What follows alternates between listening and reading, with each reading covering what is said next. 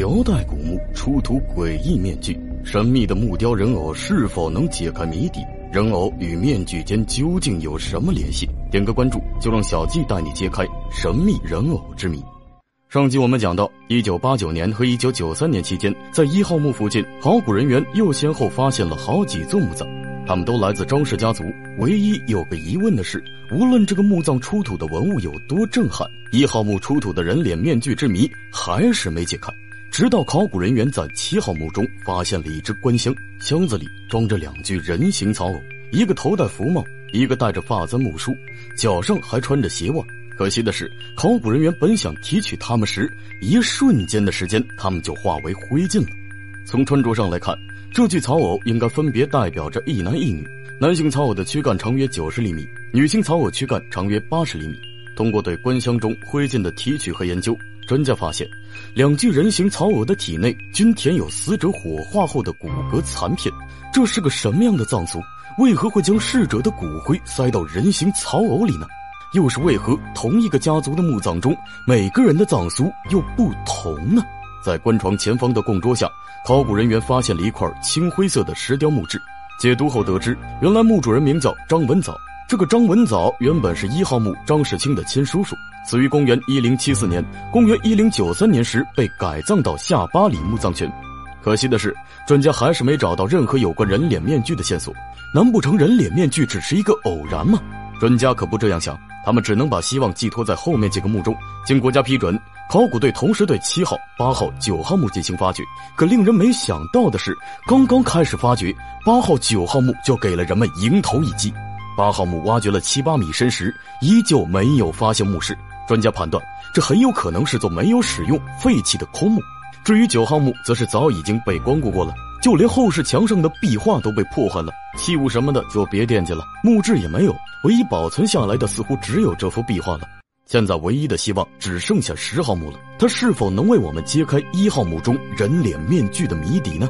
从外围探测来看，十号墓的保存比较完好，木门密封情况不错，木门楼也很漂亮。可惜的是，在打开墓室后发现，虽然十号墓没有被盗，也出土了很多随葬品，壁画也很精美，但由于本身的腐朽情况，现场并不太理想。墓志显示，墓主人名叫张匡正，他是一号墓张世清的爷爷，死于公元一零五八年，一零九三年被改葬到下八里墓葬群中。十号墓中同样发现了棺箱，上面也是以汉梵两种文字记载的《陀罗尼经》，里面有相当数量的火化人骨，也有男性的服帽和女性的梳子。唯一不同的是，十号墓葬中既没有人脸面具，也没有人形草偶。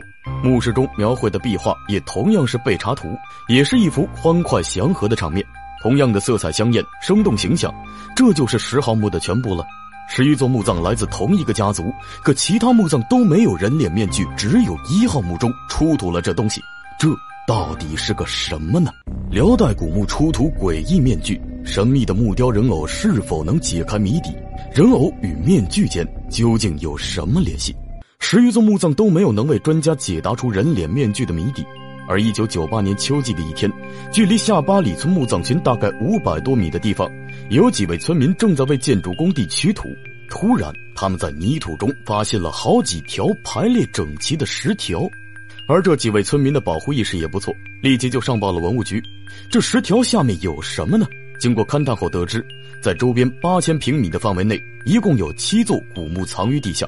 最关键的是，这与之前发现的张氏家族墓并不同，一个是以砖砌建造，而另一个却是以石条建造的。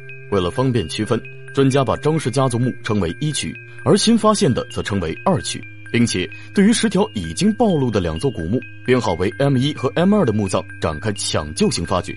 M 一的木门是一块大石块扣着，在工作人员的帮助下，木门轻而易举地打开了，但是意外却发生了。墓室中赫然出现了一个大洞，这样的墓还会有发掘的价值吗？但是惊喜来的也是这么突然，在清理墓室中的泥土时，他们有了惊喜的发现。在 M 一号的墓葬下，专家发现大量的木块残片和铜丝残片。当时考古人员没有对木块残片多加理会，因为按照发掘次序来，他们必须优先处理铜丝残片。这是为什么呢？因为专家们很清楚，这些铜丝残片应该是一种特殊葬具的材料。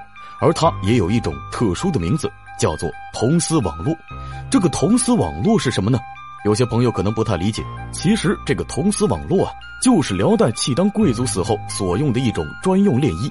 一九八六年时，在内蒙古通辽市就出土过一个墓葬，名叫陈国公主墓。这位墓主人是辽景宗的孙女，是正经的辽国王室贵族。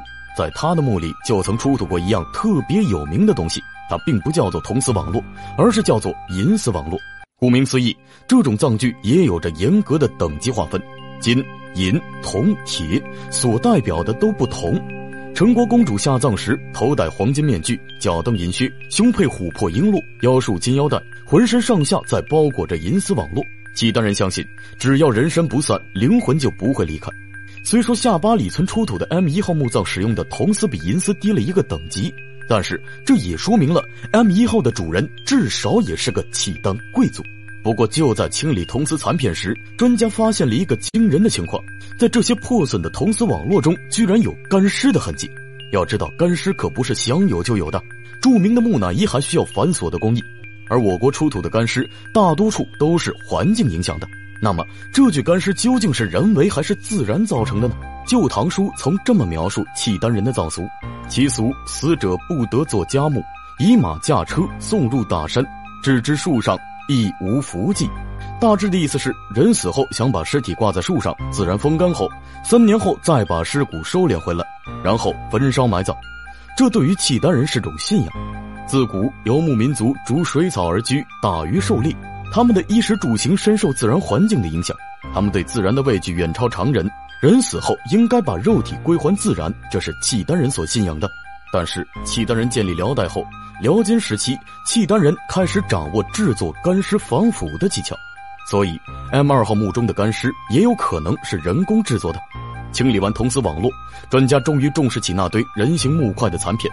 考古人员仔细观察发现，虽然这些人形木块七零八落，形状也很特别，但是这些木块残片都有一个共同点：榫卯结构。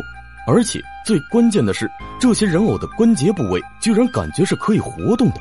专家尝试拼装一下后，也被吓了一跳，出现了两尊木雕人偶，其中一具还是女性，躯干高一百一十厘米，可惜残片并不全，下肢残右腿和一双脚。另外一尊则是老年女性，他们把面部显得比较年轻的木俑叫做一世木俑，将面部刻画比较年长的木俑叫做二世木俑。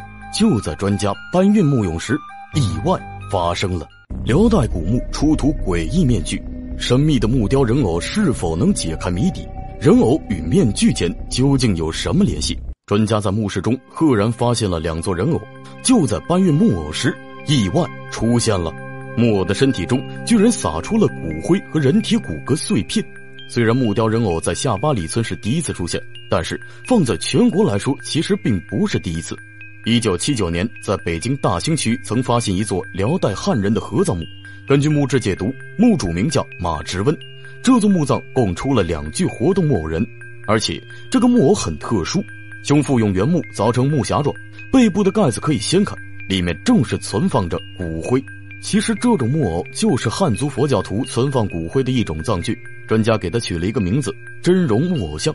谜底终于揭开了：一号墓张世清出土的人脸面具以及那只木足，他们就是张世清的真容木偶像。也就是说，国内首次发现真容木偶像，其实不是北京的马直温墓，而是宣化的张世清墓。只不过年代久远，张世清的木偶像早已破损不堪，以至于专家一时间也无法搞清楚。可疑点又来了，二世木偶的整个腹腔都是空的，而一世木偶的脸相不仅年轻，而且他的腹部只有一个很小的开孔。专家一时之间也无从得知，只好想通过墓志来解读墓主的信息。可直到最后，专家也没有发现有价值的线索。既然找不到线索，那就试图还原线索。经过不懈努力，二世人偶在专家的手中成功被还原到腐朽前的样子。他通高一百四十六厘米。全身原木色，没有彩绘，头部雕凿精细，尤其是在眼角处还刻画出皱纹。整个木偶组装而成，连接处均以榫卯相连，四肢都是可以自由弯曲的。总体来说，两具人偶的容貌和身材都与真人接近。专家判断，人偶应该就是按照墓主生前的形象雕刻的。专家发现，一世木偶的孔中并没有骨灰的痕迹，发现的却是沙粒。还有一个不同的是，二世木偶的首饰也不一样。它不像衣食木偶一样伸张开，而是呈现出一个柔美的姿势，这明显就是个打坐修禅的手势。由此，专家判断衣食木偶是以盘腿打坐参禅的姿势下葬的，这应该是座精美的木雕佛像。辽代佛教盛行，在墓室放上一尊佛像，这应该是墓主表达自己诚心礼佛，死后也愿与佛祖相伴的意思。如果按照这种方式来理解，衣食木偶身上所装的沙粒，很有可能代表的就是佛教舍利。到这里，下巴里古墓群的所有谜团均被揭开。